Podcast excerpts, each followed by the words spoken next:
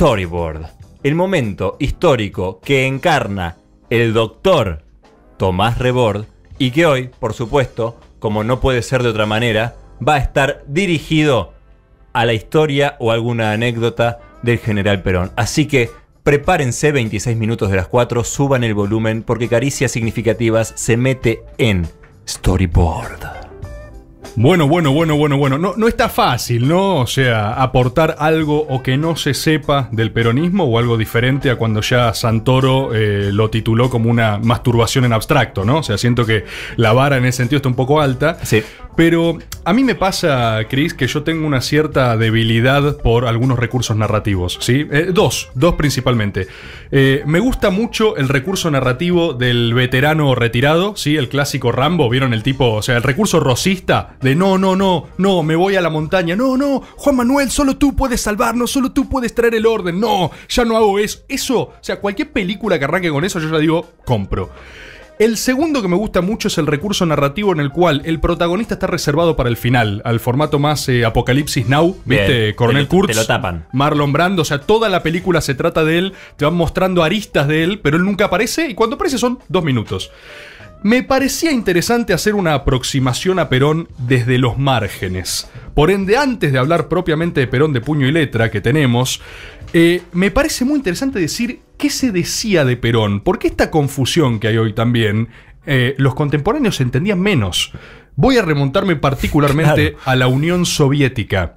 ¿Sí? ¿Me siguen? Estamos en la Unión Soviética del Pepe Stalin. ¿Sí? ¿Me ubican en el tiempo? Oh, mira ese Kremlin. Resulta que voy a contarles una pequeña historia de Leopoldo Bravo, que era embajador argentino en la Unión Soviética. Resulta que el Pepe no se juntaba con ningún embajador, porque cuando sos el Pepe Stalin haces lo que se te cantan las pelotas, entonces hay una serie de tareas diplomáticas que simplemente dejaste de hacer, pero llama particularmente a Leopoldo, al embajador argentino. Ya era toda una cuestión ir, a- ir al Kremlin, ¿no? O sea, te están llevando en el autito y vos decís, ¿qué carajo está pasando? Resulta que los recibe el mismísimo Pepe, probablemente acariciando sus bigotes. Eh, ¿Y por qué? ¿Por qué al argentino? Porque quería saber qué mierda era el peronismo. Dicen las crónicas de Leopoldo que Pepe Stalin dibujaba pequeños lobitos durante toda la entrevista. ¿Pequeños? Lobos, Lobos. lobos. O sea, vos te juntás a hablar con el Pepe, una cosa normal. Hola, Stalin, ¿cómo estás? ¿Todo bien? Stalin no te habla, a vos te habla un traductor. eh, y, y Stalin simplemente se dedica a dibujar lobos. Lobos durante todo el tiempo que estás hablando con él, lo cual Bien. es tranqui, ¿no? Como light el approach. Resulta que Stalin lo trae efectivamente para interrogarlo sobre esto. Es, decime qué es eso del peronismo. Dicen que le dijo. Y ahí, bueno, Leopoldo, ¿qué, qué habría hecho cualquiera de nosotros? Empezás a balbucear cosas, básicamente. ¿Qué le decís? La primera, eh, obviamente, es una masturbación en abstracto, ¿no? O sea, como habría dicho Santoro. Otra, tipo, bueno, es un poco de esto, un poco de aquello, ¿entendés? Mientras el otro está dibujando lobos, no se entiende nada de lo que está pasando. Quiero aclarar, eh, hay mucha data en términos de cómo en la Unión Soviética se recibía el peronismo. Saben que Perón tiene una proclama al respecto de su posicionamiento internacional. Ni rusos, ni yanquis, ni marxistas, Marxistas. ¿no? Peronistas, básicamente. Es una interpretación de mundo. Esto más acordar, hace poco leí una entrevista a Corach. Carlos. Eh, perdón, esto tiene que ver, lo juro. O, sea, o no, no me importa. Hace poco leí una entrevista a Corach donde Corach decía: eh, el peronismo fue una interpretación correcta en tiempos de Guerra Fría, ¿sí? Una visión de mundo correcta. El menemismo fue el peronismo en los tiempos del consenso de Washington y el kirchnerismo fue el peronismo en la reconstrucción de la estatalidad. Así, tipo, en tres palabras, Carlos Corach definiendo cosas. Bien. Vuelvo a la Unión Soviética. En una servilleta le escribió todo. Vuelvo a la Unión Soviética. Lineal. Resulta que Leopoldo estaba balbuceando. Stalin lo interroga mucho por Evita también. Che, ¿qué, qué, qué onda con Evita? ¿Qué, qué onden? No, onden no, sería No, otro lado. no sabemos ni cómo se diría, parece. Sí, sí, sí. Evita, Evita. Dicen que a Stalin lo fascinaba particularmente la figura de Evita, ¿eh? Había algo ahí de la banderada con lo- de los humildes y todo esto. Y aparte por el origen de clase. Recuerden que Stalin es uno de los pocos líderes mundiales eh, que nació más pobre que la mierda. El resto de líderes revolucionarios en general son de cuna de oro. Claro. Stalin era un georgiano pobre sin un mango que se hizo. Era, es un poco como Harry Potter, Stalin, ¿viste? Eh, Harry Potter. le llegó la carta al Comintern y dijo, este es mi sueño. Y entonces ahí el pequeño Stalin eh, creció y, y cumplió todas sus fantasías. Cuestión, eh, le dice, bueno, ¿qué es esto, Evita? ¿Qué sé yo? Stalin en un momento se conforma con los balbuceos de nuestro embajador y cuando lo despide le dice la siguiente frase y así tenemos la primera definición de peronismo contemporáneo por la cabeza de la Unión Soviética. Le da la mano y Stalin dice, si lo he entendido bien, ustedes serían capitalistas, pero no tanto, pero también socialistas, aunque casi nada, llegan al poder por elecciones, pero no creen en la democracia burguesa. ¿Es así? Y Bravo le dice eso, exactamente eso. Esa es la primera definición. Hay otra eh, con menos folclore, pero que la da Mao también. A Mao, unos jóvenes peronistas lo van a entrevistar en un momento en una de estas comitivas así internacionales y lo quieren elogiar a Mao, ¿viste? Y le dicen, Mao, le dicen, eh, nosotros acá en China seríamos maoístas, somos maoístas. Y Mao le dice, eh, qué raro, si yo fuera un joven argentino sería peronista, le dice. Entonces, tenemos una segunda interpretación. Aparte, quiero aclarar, todo esto mientras un tiempito después eh, Perón estaba comiéndose una deliciosa paella con Franco en España y recibía cartas del gordo Cook que le decía, por favor, venite acá, te esperamos con Fidel en la isla. Y Perón decía, sí. oh, sí. Sí, uy, uy, hola, estoy yendo, Cook. Oh, estoy terminando algo muy importante acá en Puerta Hierro, ¿no? Entonces, es una figura que es medio la lef de las posiciones y es eh, inagotable en estos análisis.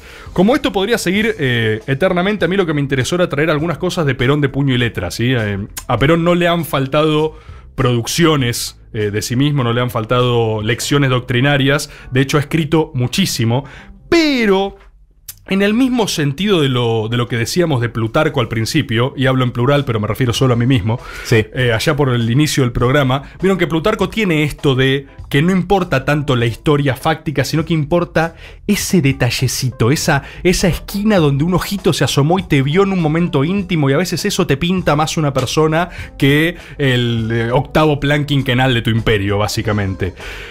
Traje dos cartas de Perón. Cartas de su puño y letra, para que se pueda ver el momento en el que estaba y para que se vea una porción de su alma, de su espíritu. ¿Años? Mirá, la primera es en el 45, Sí. la segunda es en el 56.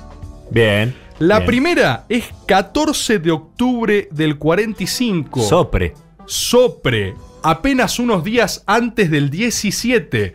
Esto no sé si lo saben, pero Perón le escribe una carta a Evita desde la isla Martín García, Sobre las cartas a la que es una de las cosas más eh, conmovedoras de su puño y letra que yo leí, porque es un Perón quebrado, ¿sí? O sea, no es el Perón que te habla de no, bueno, todo va a estar bien, la comunidad organizada, todo tiene sentido, acá todos todo ganamos. carajo. No, los empresarios ganan, yo gano, tú ganas. O sea, no es ese Perón, ¿eh? Es un Perón íntimo como nunca antes se lo ve. El tipo estaba derrotado. Voy a leer fragmento de esta carta. Arranca diciendo: Mi tesoro adorado. Dos puntos. Intimate Perón. Solo cuando nos alejamos de las personas queridas podemos medir el cariño. Desde el día que te dejé allí, con el dolor más grande que puedas imaginar, no he podido tranquilizar mi triste corazón. Hoy sé cuánto te quiero y que no puedo vivir sin vos. Esta inmensa soledad solo está llena con tu recuerdo. Hoy he escrito a Farrell pidiéndole que me acelere el retiro. En cuanto salgo, nos casamos y nos iremos a vivir a cualquier parte tranquilos. Esto es Perón antes Falling de Perón. in love Perón. Esto es Perón Deep in Love y aparte es una suerte de Perón en default, ¿viste? Porque o sea, Sí. es Perón, le salió todo mal, las chocó todas, está preso, la ve negra, no le interesa más nada. A mí lo que me fascina de esto es que es una persona que prefiguró la historia del siglo XX y acá está escribiendo antes de ser él diciendo, estoy harto, boludo, estoy harto, no quiero saber nada, Eh, te amo. Vámonos a cualquier parte, vivamos en una choza, en una montaña y no me importa nada. Dice, viejita de mi alma, tengo tus retratitos en mi pieza y los miro todo el día con lágrimas en los ojos. Que no te vaya a pasar nada porque entonces habrá terminado mi vida. Cuídate mucho y no te preocupes por mí, pero quereme mucho que hoy lo necesito más que nunca. A lo Papa Francisco, viste, el recen por mí. Mis últimas palabras de esta carta quiero que sean para recomendarte calma y tranquilidad. Muchos, pero muchos besos y recuerdos para mi chinita querida. Perón. Es. Es conmovedor. Esto es un escándalo, ¿entendés? Si vos estás del otro lado y no sentís nada, sos una pésima persona, ¿entendés? Eso es lo que quiero decirte. Y tengo una segunda carta Año 1956. dijiste Momento muy distinto, muy diferente, ya habían pasado años, y en el 56, como recordarán, estamos en plena revolución libertadora. Si alguien del otro lado no conoce este término, les recordamos que el contraalmirante Al- Arturo Rial la definió como lo siguiente: Esta revolución se ha hecho para que en este bendito país el hijo del barrendero muera barrendero.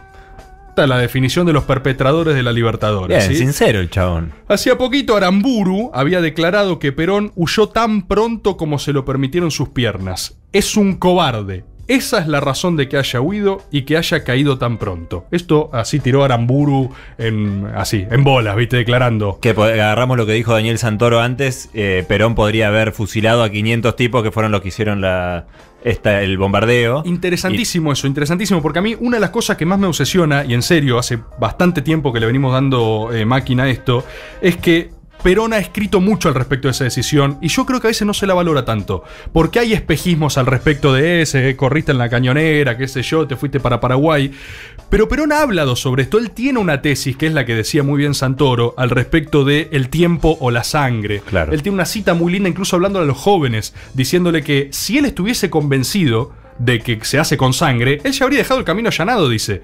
Pero él da una recomendación a los pibes y pibas y dice justamente que él sospecha que en esas, en esas causas la sangre que se va a derramar no es exactamente lo que los pibes creen que se va a derramar. Y aparte dice que muchas veces uno se lanza a proclamas revolucionarias sin preguntarse cuánto de esa proclama tiene verdaderamente de popular. Entonces, es muy interesante la densidad del pensamiento de Perón en ese sentido. Y Perón lo que quiso evitar fue una sangría emocional y social como lo que le pasó a España, como la guerra civil eh, en España, digamos, algo de lo que no te recuperás nunca como sociedad. Algo que después nosotros tuvimos nuestra sangría con la dictadura militar, la más encarnizada de todas, la última, ¿sí? Pero yo creo que esto tenía en mente Perón cuando dice él ve el escenario y dice, o yo tengo una guerra civil ahora y daño la memoria histórica de este país de formas inconmensurables, o hago otra cosa. Y me parece muy interesante la recuperación de ese legado. La cuestión es que, igualmente, en todo este megapacifismo del león herbívoro, a Perón estas declaraciones de Aramburu no le cayeron muy bien, ¿sí? Y le escribe una carta a Aramburu. Le escribe una carta desde Panamá. Sí, o sea, imagínate, vamos de vuelta. Si antes hablamos de la psicología de Perón en Martín García, en Default, derrotado, etc., este no es un momento particularmente fácil tampoco, ¿sí? Eh, es como que venía haciendo el tour del, del viaje hippie latinoamericano, que ya de por sí es una paja, pero hacerlo exiliado, ¿entendés? O sea, Claro. no querés ver a nadie, hermano. Te- te- Tenés las pelotas llenas. Estás hinchado los huevos en Panamá, hiciste tour por todos lados de mochilero, te cruzaste con hippie diciendo, ¡eh, Perón, qué haces! Salí, ¿entendés? Salí. Déjame en paz. Por No favor. quiero verlo. Déjenme en paz, no me interesa la salina, no quiero la foto saltando la salina, es una pelotudez, no sé por qué la hace todo el mundo. En esa estaba Perón. Es natural que tenga los dos huevos hinchados. Y le llega esta declaración de Aramburu. Entonces el chabón dice: La puta que lo parió, ¿qué le pasa? Mirá lo que le contesta, ¿eh? Porque comparemos la prosa de Perón de la primera carta a Evita y comparemos con esto, ¿eh? Al general Aramburu, Buenos Aires. He leído en un reportaje que usted se ha permitido decir que soy un cobarde porque ordené la suspensión de una lucha en la que tenía todas las probabilidades de vencer. Usted no podrá comprender jamás cuánto carácter y cuánto valor hay que tener para producir gestos semejantes. Para usted, hacer matar a los demás en defensa de la propia persona y de las propias ambiciones es una acción distinguida de valor. Para mí, el valor no consiste ni consistirá nunca en hacer matar a los otros. Esa idea solo puede pertenecer a los egoístas y a los ignorantes como usted. Tampoco el valor está en hacer asesinar a obreros inocentes o indefensos, como lo han hecho ustedes en Buenos Aires, Rosario, Avellaneda, Berizo, etc. Esa clase de valor pertenece a los asesinos y a los bandidos cuando cuentan con la impunidad.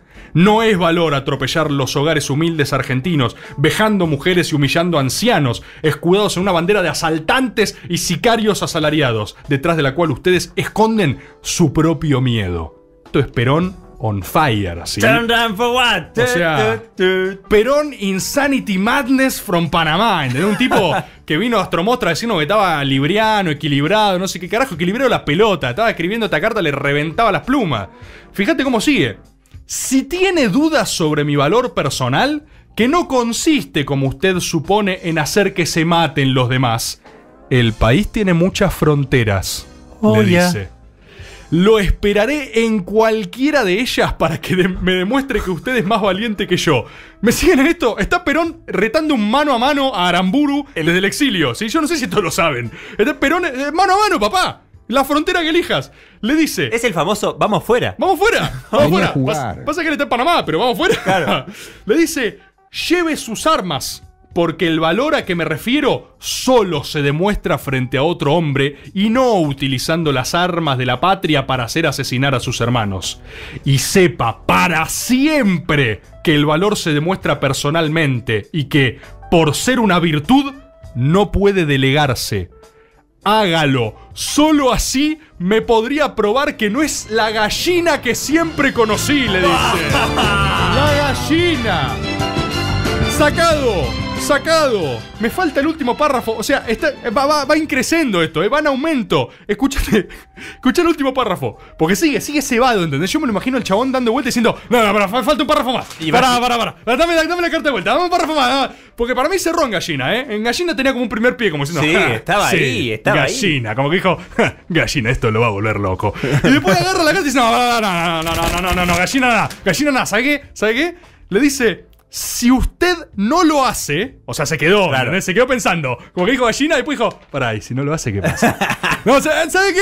¿Sabe qué? No me fui todavía. Le dice, si usted no lo hace y el pueblo no lo cuelga como merece y espero, por salvaje, por bruto y por ignorante, algún día nos encontraremos. Allí le haré tragar su lengua de irresponsable. Juan Perón, general. Juan Perón, general, firma la carta al final. Para vos, mirá de quién te burlaste, Pedro Eugenio. ¡Sacado! ¡Sacado! Impresionante final de Storyboard. Termina con épica duelística en la frontera. Y si no lo hace, que el pueblo te cuelgue en la plaza el general Perón enfrentándose a quien bombardeara la plaza para echarlo del país y le dijera cobarde por irse en lugar de enfrentarlo y fusilar a 500 personas como podría haber hecho tranquilamente. Rebor, muchas gracias por este momento histórico rescatando papeles del arcón de la historia que estaban hasta ahora empolvados.